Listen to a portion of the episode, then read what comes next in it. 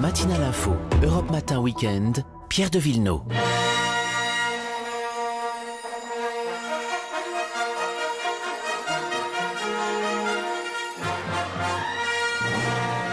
C'est la course aux étoiles, mais il faut le bien le dire, c'est aussi un peu la course à l'échalote. C'est l'histoire de deux milliardaires qui ont décidé de conquérir l'espace. Leurs égaux semblent tellement surdimensionnés qu'ils veulent à tout prix être les premiers de leur côté à planter le drapeau. Et c'est donc Richard Branson qui devance Jeff Bezos et qui part aujourd'hui dans l'espace. Bonjour Jean-François Clairvoy.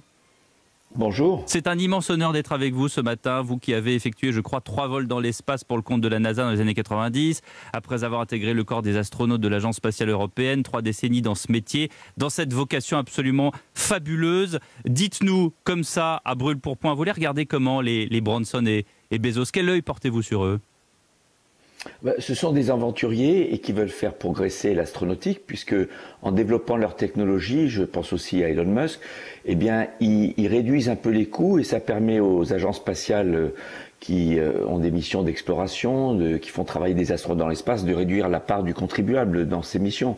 Et puis, c'est un business privé mmh. et j'en suis un petit peu à mon niveau low cost puisque j'ai fondé les vols R0G qui sont une forme de tourisme spatial puisque nous faisons vivre la vraie apesanteur aussi à des clients dont on a repris les vols avant-hier d'ailleurs. Oui, donc on peut commencer chez vous et ensuite aller éventuellement, si on a un petit peu plus de sous, chez, chez Branson ou, ou Bezos. Euh, cet avion, euh, nos confrères de Paris Match nous l'ont euh, montré d'ailleurs avec des images absolument spectaculaires dans, dans le numéro de début juillet.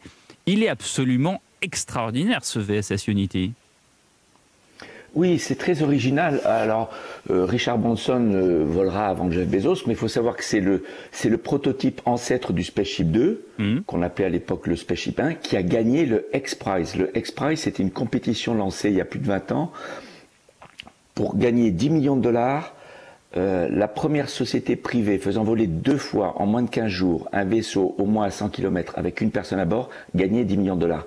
C'est le Spaceship One qui a gagné en 2004 devant le New Shepard de Blue Origin qui était en compétition à l'époque.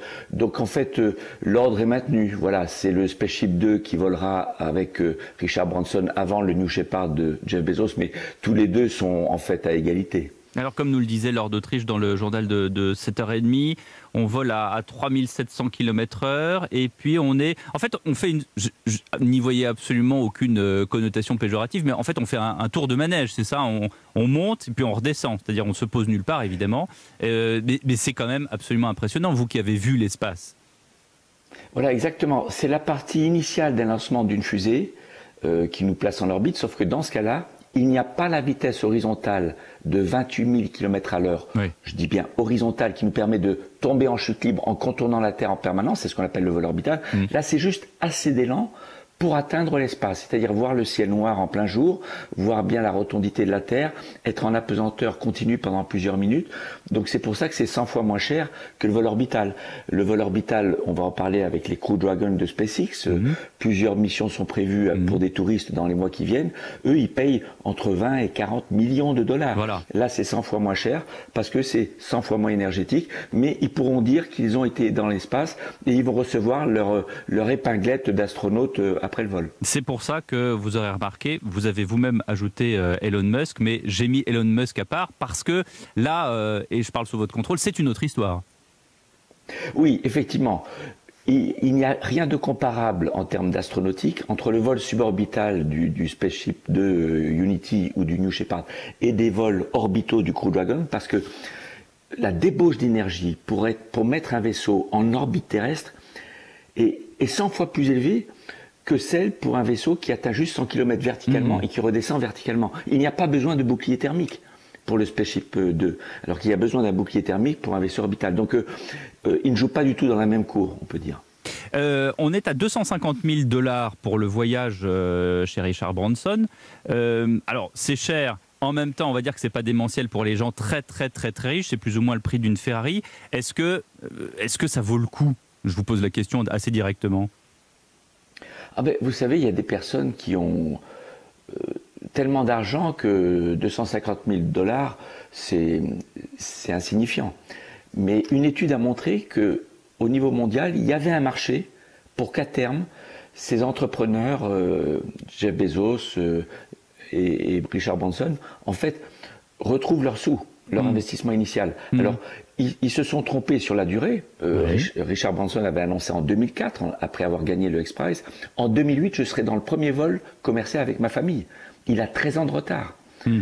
Et c'est pareil pour Jeff Bezos. Ils ont tous mis 15 ans à mettre au point leur vaisseau, mais ils espèrent bien, en tant qu'entrepreneurs, récupérer leur mise, euh, peut-être pas au bout de 6 ou 7 ans, mais peut-être au bout de 10, 10 ou 12 ans.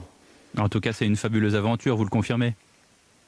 Ah oui, oui, oui. En fait, euh, les quelques touristes de l'espace que je connais, enfin, qui ont fait un vol orbital, mais pour hmm. le vol suborbital, ce sera pareil, ils sont émerveillés et tous deviennent d'excellents ambassadeurs de l'exploration spatiale en général et de notre merveilleuse planète Terre. Ouais, on entend euh, les, les, les, notes de Alzosprar Zarathustra, un peu comme dans l'Odyssée de l'espace, quand on est une, une fois qu'on est là-haut, non C'est un peu ça? Oui, en fait, on sent que c'est notre destinée à terme, peut-être pas tout de suite, mais on a des milliers d'années, centaines de milliers d'années devant nous, mais c'est notre destinée d'explorer le système solaire et d'un jour apprendre à vivre ailleurs pour que le jour où la Terre soit devient inhabitable pour des raisons purement naturelles, eh bien, on pérennise l'espèce humaine. Merci et la biodiversité qui nous entoure, évidemment. Vous avez raison de le rappeler. Merci beaucoup, Jean-François Clairvoy. C'était un, honneur et un plaisir de vous avoir en direct ce matin sur Europe 1. Dans un